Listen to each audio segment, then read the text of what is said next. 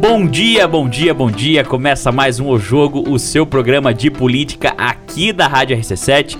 Meu nome é Renan Marante, do meu lado a doutora queridíssima Carolina Batista e hoje, excepcionalmente, deixando claro, nosso programa é gravado em função dos nossos conflitos jurídicos aí. Às vezes a labuta nos impõe horários diferentes que infelizmente não poderemos estar na hora, nas horas que gostaríamos aqui na rádio, né, Carol? Exatamente. Bom dia, então, ouvintes. Bom dia de quarta-feira para vocês, 28 de fevereiro, que deveria ser o último dia, né, costumeiro do ano, mas ano bissexto, então ainda quinta, ainda é fevereiro, e então ingressamos em março. Mas estamos gravando esse programa na terça-feira de manhã, às 20, dia 27 é, justamente pelo que o Renan falou, conflitos de agendas jurídicas. Que aí não rolou o nosso café de quarta-feira, né? Café com política, não café com bobagem. Ou também café com bobagem. Depende do dia. Depende do dia. Então vamos à pauta, né, doutor Renan? Tivemos um final de semana movimentado por questões políticas, já vinha um movimento bastante intenso em função é, das declarações do presidente Lula e então da corrente forte em relação ao impeachment e, e não foi oportuno, porque já estava marcado. Uh, o evento, ato pró-Bolsonaro que aconteceu no domingo. Mas esse vai ficar um pouquinho para frente, que eu separei uma noticinha aqui daquelas que o doutor Renan, por seu conhecimento jurídico, adora comentar. Imóveis da gente. Lula assina um decreto que destina imóveis da União sem uso para habitação popular. É, isso é do portal ND Notícias e foi veiculada na segunda-feira. O presidente Lula assina, na segunda-feira, um importante decreto que estabelece o programa de democratização de imóveis da União. O objetivo é destinar imóveis ou terrenos do Estado que não estão em uso para habitação popular, em uma iniciativa que visa promover o acesso à moradia digna, digna com, para a população mais necessitada. Doutor Renan. Olha, é, num primeiro prisma, sem a gente ver o que, que vem de ruim, porque esses projetos normalmente são bonitos, assim, na fachada, e as letras miúdas, como um bom contrato, é, é, que vem a parte né? que é, é, maléfica. O fato é, é que a gente tem um, um espólio de imóveis, isso em todos os entes federativos, não só a União, a prefe prefeituras normalmente tem menos, né? Inclusive algumas pagam até aluguéis absurdos, Exatamente. como aqui. Mas assim, é, via de regra, o Estado e a União tem bastante, é, tem uma, uma, quantidade bem grande de imóveis que estão desocupados, e às vezes por uma questão até de logística. É, e onerando o poder público, sim, porque imóveis são encargos, aqui, né? Aqui em, em Lages, o Estado, por exemplo, tinha vários imóveis que foram à, à venda, eu não lembro se foi leilão, se foi venda direta, há um tempo atrás. E alguns foram passados para o município aí. A é. exemplo dali de onde era regional da saúde, saúde e ainda acho que tem uma discussão daquele outro prédio que era da casa. É, é porque assim, acaba que também as coisas vão mudando, onde antigamente às vezes precisavam de 400 funcionários, hoje, por conta às vezes da tecnologia e até da mudança de setores, é, 20 às vezes já são, já são mais do que necessário. E as estruturas vão sendo reorganizadas, é, diminui secretarias, enfim. O que é ideal, né? O, ideal é, é que o Estado vá diminuindo. É desonerar, né? É. Exatamente. Então assim, se realmente isso é, se der da forma como deveria ser, né, proposta e tal, de transformar isso em, em residências populares e tal, e que isso resolva um pouco dessa lacuna de falta de, de residências, que principalmente nas cidades maiores acaba sendo um problema, tanto que se criam favelas, se criam... Não, e nós estamos enfrentando um problema já daí da ponta disso, que é a situação dos moradores de rua, né? Isso está bastante inflamado, essa situação do, dos moradores de rua, por várias razões, por essas situações é, de, de falta de condições mesmo de, de, estrutura. Tem também o problema da, das drogas associado, saúde mental, mas a gente está enfrentando um problema nesse sentido. Eu tenho uns dados aqui é, mais de 500 imóveis da União em 200 municípios poderão ser destinados a outros entes federativos, movimentos sociais setor privado para construção de habitações e equipamentos públicos. Além desses, que estão sob a gestão da Secretaria de Patrimônio da União, o Instituto Nacional de Seguro Social tem 3.213 imóveis não operacionais, passíveis de serem destinados para outros projetos. Meu Deus. É isso. É muita assim, coisa, né? E, e, aí a gente até tava comentando, né? Que nesse sentido, É, às vezes, por exemplo, uma secretaria em Lages paga 18, 20 mil reais num aluguel, enquanto às vezes a União, na mesma município, não sei se é o caso, mas enfim, é um exemplo, né? É, tá com o imóvel uh, que está só se deteriorando, porque a gente sabe também que o imóvel parado, sem utilização, ele acaba demandando de uma manutenção muito maior do Sim. que efetivamente. Ou acaba você perdendo a estrutura por falta de manutenção. É, aqui também tem mais um dado interessante é, sobre que esses, esses imóveis né, que serão utilizados e, e estruturados para moradia, eles serão feitos a oferta por meio do Minha Casa Minha Vida. Então, não se trata de um assistencialismo é, gratuito, e sim uma facilitação é, pra, e criação de linhas de recurso, enfim, para financiamento desse, dessas moradias. É, isso é interessante. Em geral, é interessante. O, o Minha Casa Minha Vida, é, apesar de ter um subsídio que eu não achava tão é, assim, lógico do ponto de vista econômico, é, até porque você estava cobrando imposto bastante sobre isso, era mais fácil fazer uma desoneração tributária. A minha casa é minha casa, minha vida, Mas, de 2012. Isso não vem ao caso, o fato é que muita gente, a teu exemplo, por exemplo, é, adquirir um imóvel de maneira facilitada pela Minha Casa Minhas Vidas, seja pelas taxas, é, que é, eram um pouco na menores. época tinha 5% de juro. Não peguei o 4,1 porque eu não era CLT. Eu trabalhava à época na Câmara dos Deputados. Então, mas um salário baixo, porque era o início Sim. da carreira, né? E consegui a casa pela minha casa, minha vida. Esses, quando é assim, esses subsídios que são para moradia, eu acho super interessante, porque acaba que você incentiva a venda dos imóveis, você incentiva, querendo ou não, a construção civil, que acaba é, é, dependendo também desse fomento e tal. E, obviamente, você vai resolvendo de uma maneira bem polida é, esse problema de habitação que as pessoas tendo onde morar, não vão pagar um aluguel, vai ter uma vida mais organizada, por assim dizer. Exatamente. Agora, isso também tem que ser feito de uma maneira ordenada. A gente sabe que também houveram algumas fraudes nos, outro, nos outros programas e tal. E isso, como sempre no Brasil, a gente tem que acabar, acabar cuidando, porque afinal o dinheiro é público, né? Exatamente. e aqui ele traz essa situação do INSS, dessa quantidade absurda, de mais de 3 mil imóveis não operacionais. É, e o INSS é uma lacuna grande dessas fraudes também, né? Então aqui a gente vê mais um ponto que é em relação a, aos imóveis, mas sobre essa, esses canais de recurso que o governo cria para facilitar a, a, vida do cidadão, é, infelizmente acaba sendo também um, uma cachoeira de desvio de, de recursos, de finalidade, claro. tanto por parte do poder público quanto por parte do cidadão que acaba aplicando golpes e vem aquelas histórias de, de CPFs não ativos. Pessoas enfim. que faleceram e tinham contatos ativos. É, então, resolver o problema da população vai um pouco mais além do que realmente boas atitudes políticas e, e executivas né?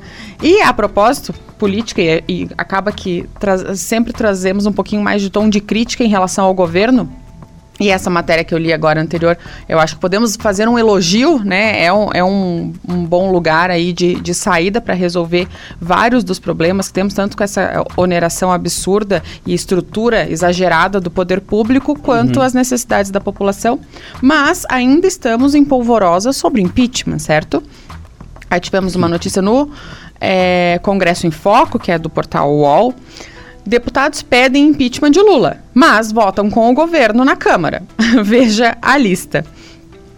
Capitaneada pela deputada Carla Zambelli, do PL, a lista de deputados que pedem o impeachment do presidente Lula tem mais de 30 nomes que, na maior parte do tempo, votaram junto com o governo na Câmara em 2023. De acordo com os dados do radar do Congresso, há congressistas que seguiram a orientação da gestão Lula em mais de 80% das vezes e hoje pedem a saída do presidente. A proposta de impeachment veio depois de uma declaração de Lula que comparou os ataques de Israel à faixa de Gaza uh, ao Holocausto contra os, os judeus comandado por Adolf Hitler. O governo de Israel reagiu e declarou o presidente persona não grata no país, que nós já comentamos aqui. Eu vou é uma listinha curta, então eu vou falar os nomes aqui, tá? Temos o Darcy de Matos, do PSD de Santa Catarina, está aqui no topo da listinha. Novidade. É, é, Vicentinho Júnior, PP do Tocantins, da Vitória, do PP, Espírito Santo, Amaro Neto, Stefano Aguiar, Marco Brasil, Pedro Ayara, Fred Linhares, Dilceu Esperafico, é, Paulinho Freire, Ismael dos Santos, delegada Ione, Grace Elias, Daniel Agrobon, aqui um, um salve, porque esse aqui é do PL, vou fazer um destaque do PL de Uhum. Goiás, Carlos Sampaio, do PSDB e Felipe Saliba, do PRD. PL de Goiás. Esse vai ter que explicar coisa. Ele, esse vai ter que dar, dar, dar uma conversadinha. Mas assim, temos aqui republicanos, União Brasil, Ah, sim, o sim. PSD, né? Dos dois deputados do PSD, o Ismael e o Darcy de Matos, nessa listinha de que ah, votam, na maioria dos encaminhamentos, com o governo e estão integrando aí a lista do impeachment, doutor Renan. Mas assim, é, vamos ah, ver o copo meio cheio, né? Vamos ver pela, pelo prisma do otimismo. Talvez Sim. eles tenham visto só agora que este governo é ruim. Bom, e de fato, você concordar com alguns encaminhamentos, mas discordar, até Da porque, como a fala, gente mesmo é. comentou, que a própria Tabata Amaral se movimentou Sim, em relação à É fácil fala. tu falar mal da fala, é, né? então fica É. fácil você apoiar. E com certeza tem encaminhamento partidário daí pra fazer isso, enfim. Também. Então não também. é um alarme que isso esteja acontecendo. Mas assim, as- é, no, no legislativo é comum acontecer essas reviravoltas, até porque às vezes você vota a favor de alguma pessoa, tal. É, por exemplo, aqui na Câmara de Vereadores, trazendo pro nosso, nosso pequeno reino encantado, é, eu já vi vereadores que se posicionam contra a prefeitura e volta e meia votarem a favor, porque acham Ah, que sim. o projeto é interessante ou acham que a situação que está sendo proposta pode ser beneficiar, pode beneficiar a população.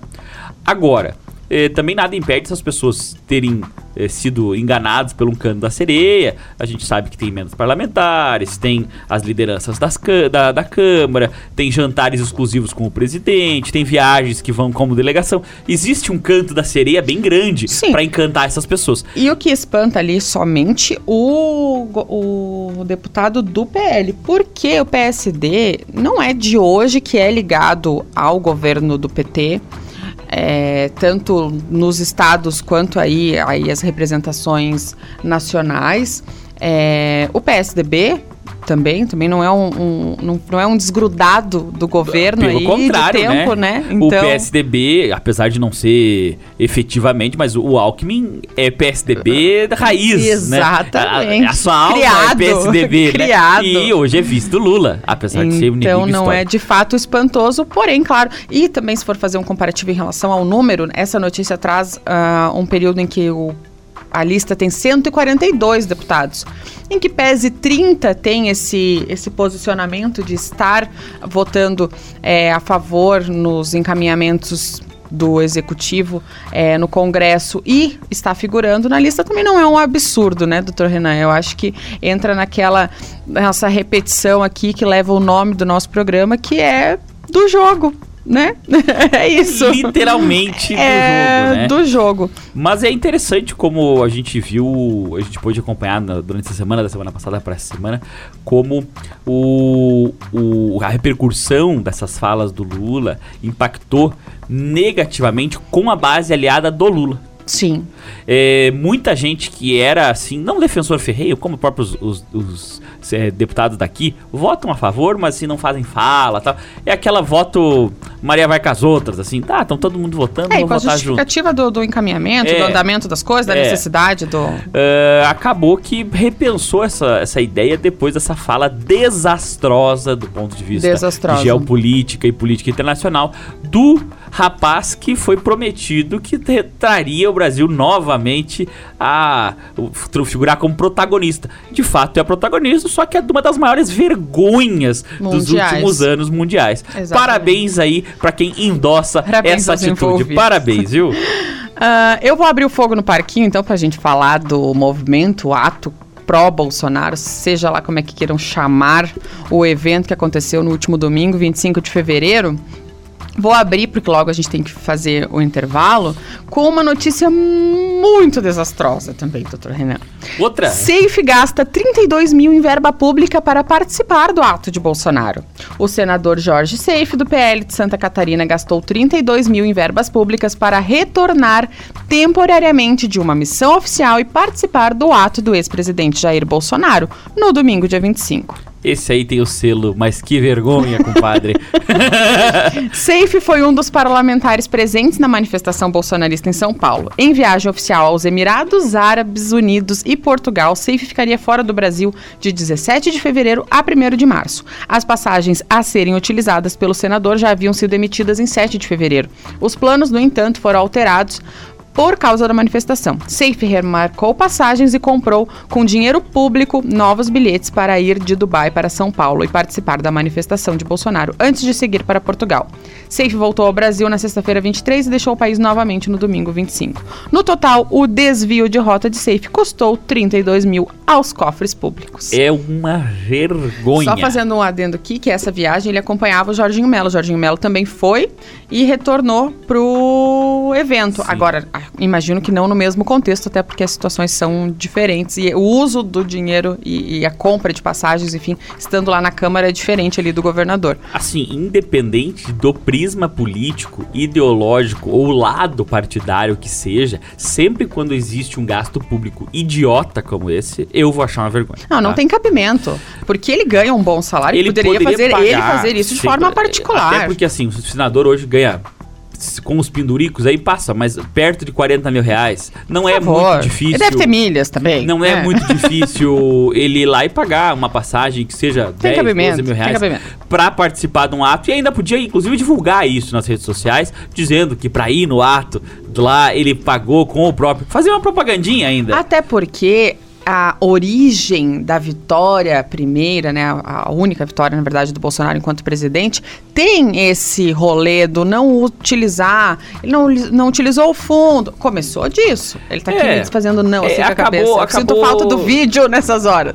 Acabou se perdendo um pouco essa parte. Exatamente. assim- E aí o senador que corre o risco de uma cassação em função de abuso de poder econômico me faz uma palhaçada dessa? Não precisava. Não, É, não veja, precisava. é o famosa economia burra, não gastou do seu dinheiro, gastou do nosso e ficou feio pra ele, tanto que estamos aqui numa rádio, na metrópole do universo, Lages, comentando sobre isso.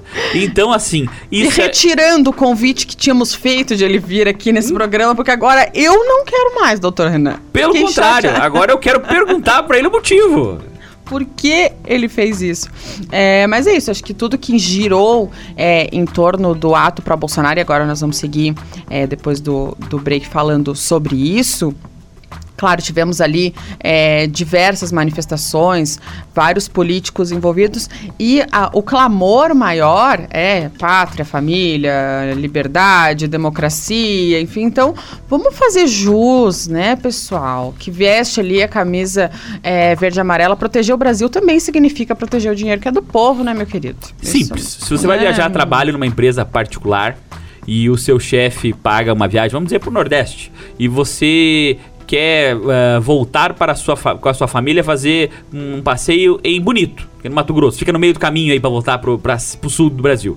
Você pagaria o com o dinheiro da empresa e diria assim: "Não, mas é que eu vou passear lá com a minha família e tal". Eu quero aproveitar. Eh, Se você não fosse mandado embora, olha, é porque você tem um chefe muito Com certeza você ia ter que ressarcir tudo É. isso e é Ou o, seja, o correto. não faça, né? Não faça, é feio.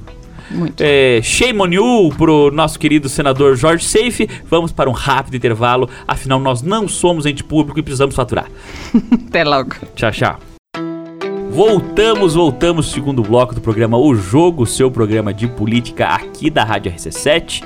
Meu nome é Renan Amarante, comigo Carolina Batista. Primeiro bloco aí falamos do- dos assuntos do momento, né, Carol? Os é, Nível parlamentares, federal, impeachment. impeachment, os parlamentares que, apesar de apoiarem o Lula nas votações, votaram, é, botaram seu nome na, na lista, do, impeachment, né? Projeto lá do, Do do, governo para fornecer habitação para as pessoas. É isso. E dem- começamos a falar sobre o ato Bolsonaro, trazendo aqui a vergonha alheia do senador que gastou 32 mil para voltar de uma missão para participar do ato. É, de todas as notícias que saíram em relação, e elas foram nada imparciais, inclusive eu vi vários lugares que a Globo não noticiou, alguma coisa assim. Confesso que não, não sou assídua da televisão, então não sei. Mas separei uma que me chamou a atenção porque ela fala justamente dos dois pontos de notícias que saíram por aí. Uh, 600 mil ou 185 mil. Entenda as estimativas de público no ato pró-Bolsonaro na Paulista. É uma estimativa sensacional, né? É uma, um erro percentual para cima ou para baixo. Uh, então vamos lá. O ato convocado pelo ex-presidente Jair Bolsonaro no domingo, dia 25, reuniu milhares de manifestantes na Avenida Paulista. As principais estimativas quanto ao público presente divergem entre si. A Secretaria de Segurança Pública afirma que 600 mil pessoas estiveram na via e, se considerados os presentes na região adjacente à Paulista, a projeção vai a 750 mil.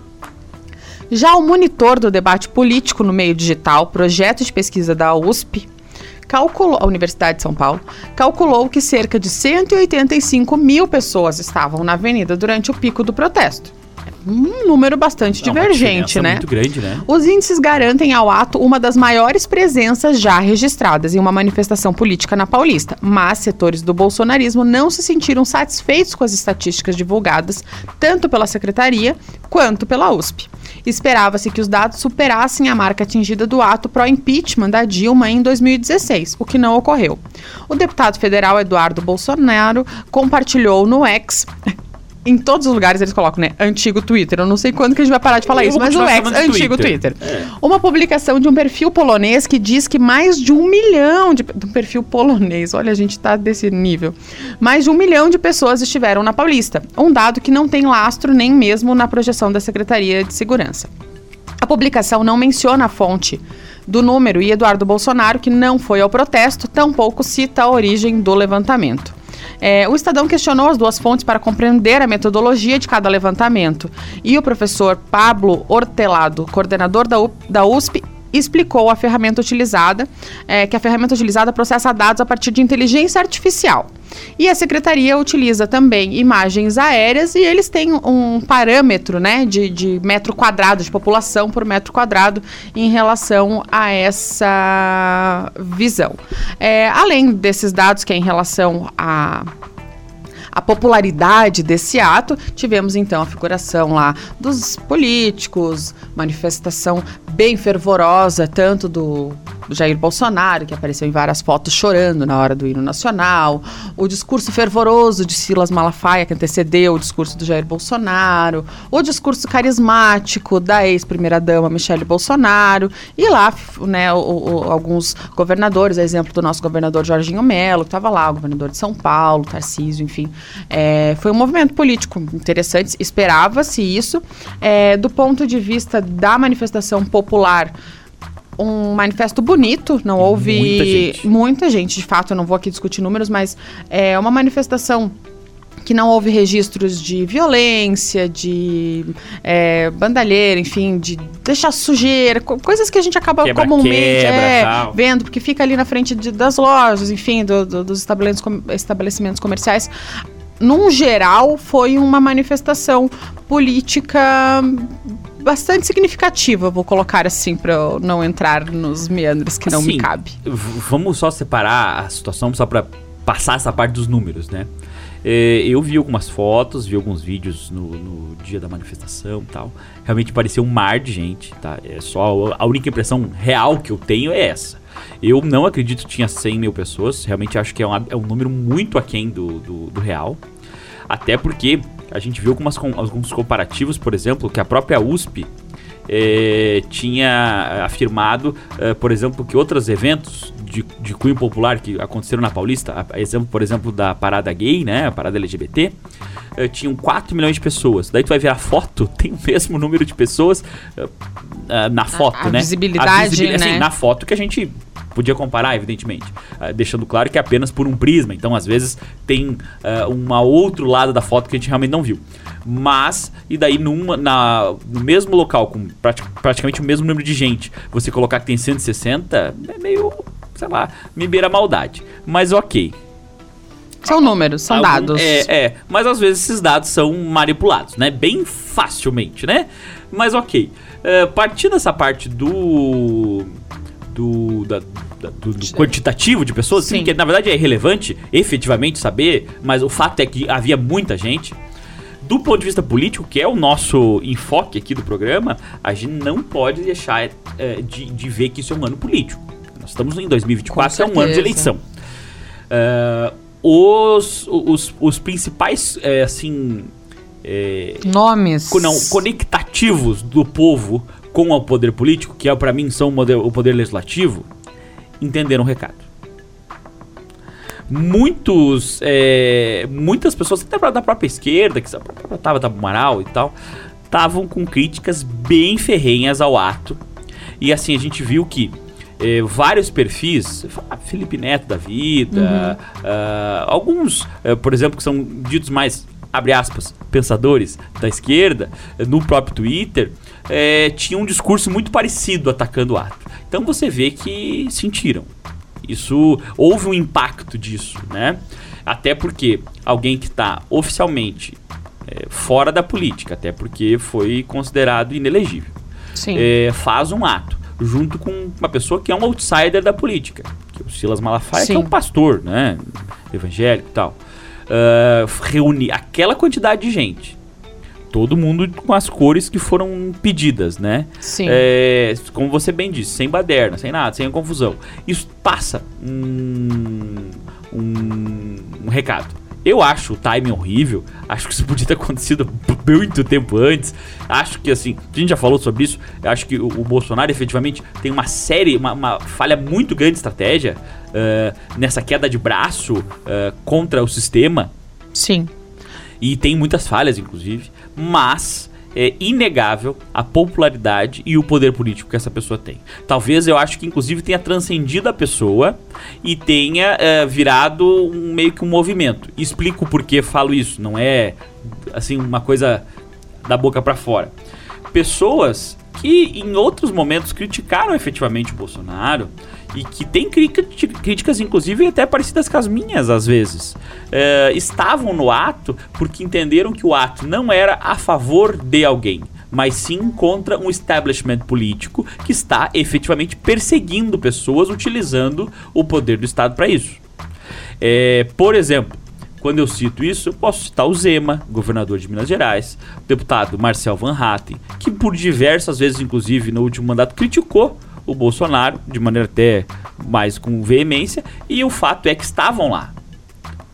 Então, assim, isso passa um, um recado. Com certeza, até porque eh, denominações foram criadas em relação ao ato, e eu acho que acabou ficando esse ato pró-Bolsonaro, mas como você falou, ele não estava completa, somente vinculado ao nome do Bolsonaro, e sim, é, e eu vou colocar aqui agora a, a opinião, porque é isso que a gente faz aqui, que acho que isso reafirma que nós continuamos com um país completamente polarizado, que aquele é, pouco menos da metade da população que escolheu ainda é, o Bolsonaro, é, e, mas ainda não foi suficiente para que ele ganhasse né, a, a reeleição, permanecem com ele, com as suas com a sua ideologia, com a sua forma de, de colocar o que, que a política significa para as pessoas e toda essa afirmação conservadorista, ou seja, o nome que queiram utilizar em relação a pátria, família, enfim, todo aquela, aquele mote que, que se leva. Eu acho que ah, de tudo ali, a, a participação da Michelle e o discurso da Michelle Bolsonaro, ele coloca ah, todo esse fervor aí, até um revanchismo, num lugar um pouco mais diplomático e tem um, um caráter ali de um entusiasmo comedido que eu avalio como interessante. Eu estou falando do comportamento de uma pessoa que pode aí figurar na política, inclusive inclusive como candidata, e isso é uma é, opinião e uma constatação de que esse lado é, mantém a sua força.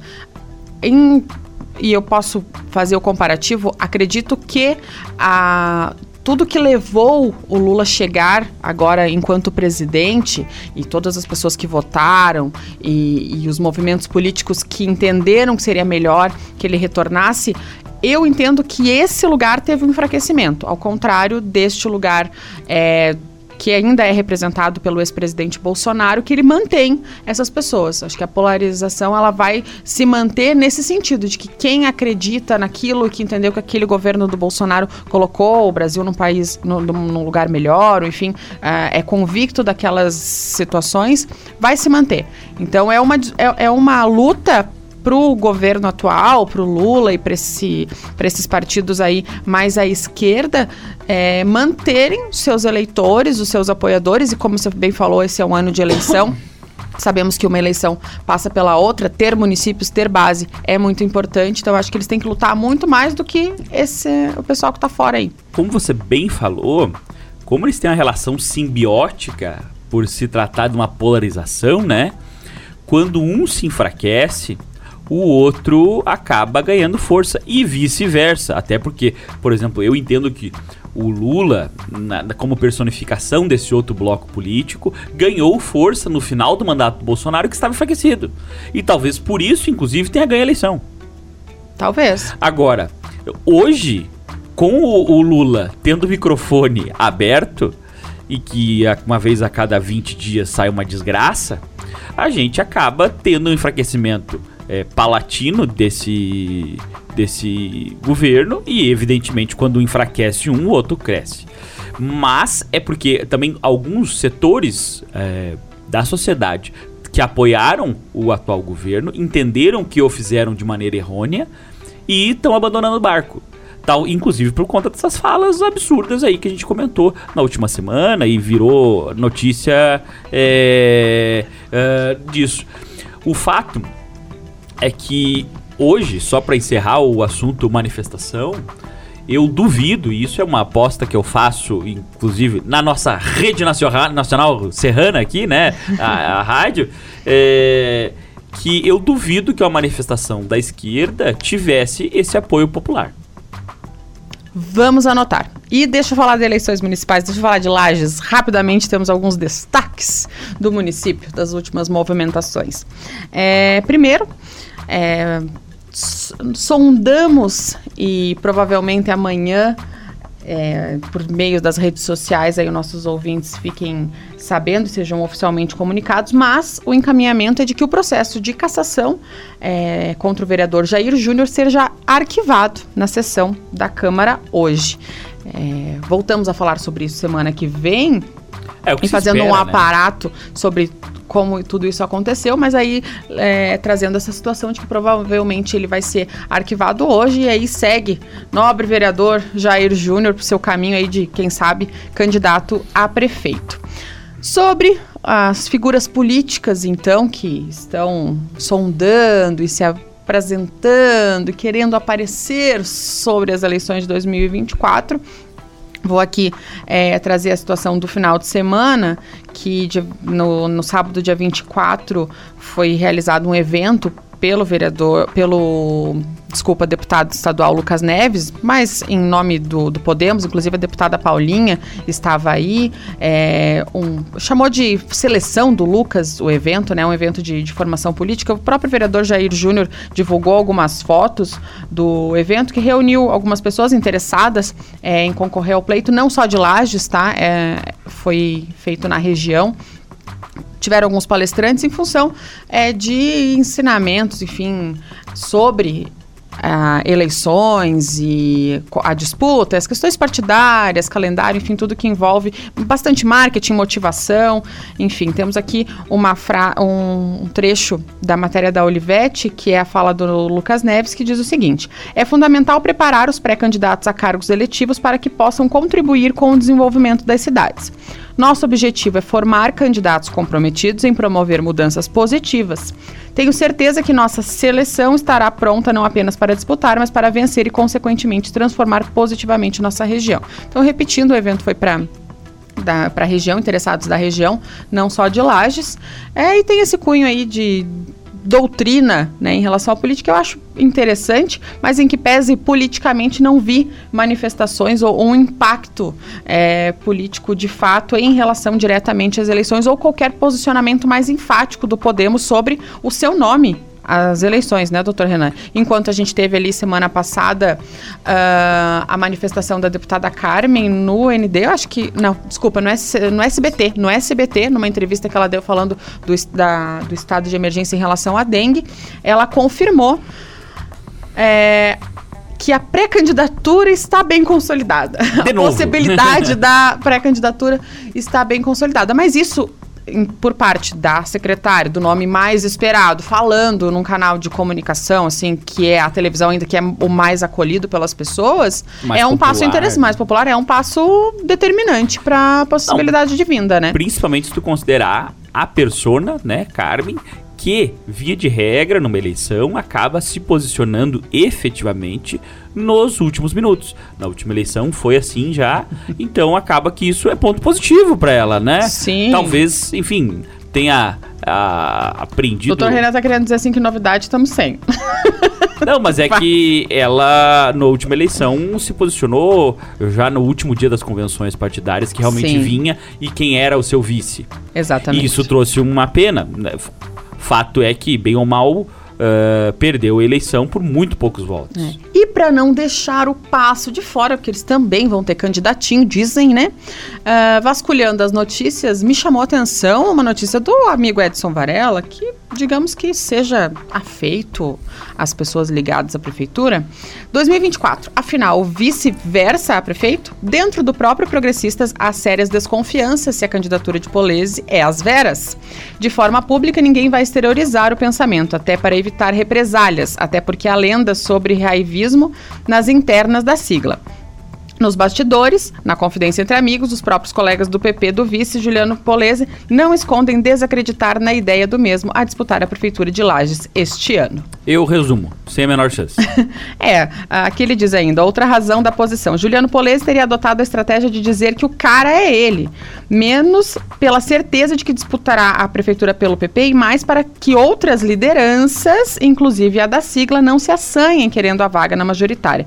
Para todos os efeitos, Polese não precisa se desincompatibilizar para concorrer a prefeito, mas não pode disputar um terceiro mandato como vice. Primeiro que não tem a disputa de vice, e a gente viu que uma, uma leve ironia em relação à colocação do, do Edson Varela, mas não é novidade, já falamos isso aqui, que a gente não enxerga prosperar essa eleição do Polese, até porque, enquanto hoje vice e a oportunidade que teve já de estar prefeito, ele não adiantou qualquer. é, possibilidade de gestão ou diferença de gestão ou que represente algo diferente do que está ou até um conhecimento que podia ter adquirido nesses dois últimos mandatos, enquanto foi secretário e vereador, enfim, ficou bastante aquém enquanto podia ter feito algo para distanciar aquela vergonha política, ele ficou mais ocupado em eh, manipular situações do legislativo. Como só corroborando pelo contrário, né? Muito Podia ter feito, não fez. Não pelo fez. contrário. Então estamos assim, eleições 2024, dia 6 de outubro. Por favor, eleitor, vá verificar o seu título. Temos até início de maio para estar com o título ok para poder votar. RC7 Rádio com conteúdo que também traz informação, né? É, infelizmente o nosso tempo acaba por aqui. Voltamos na semana que vem com o jogo, o seu programa de política aqui da Rádio RC7. Um abraço. Até semana que vem.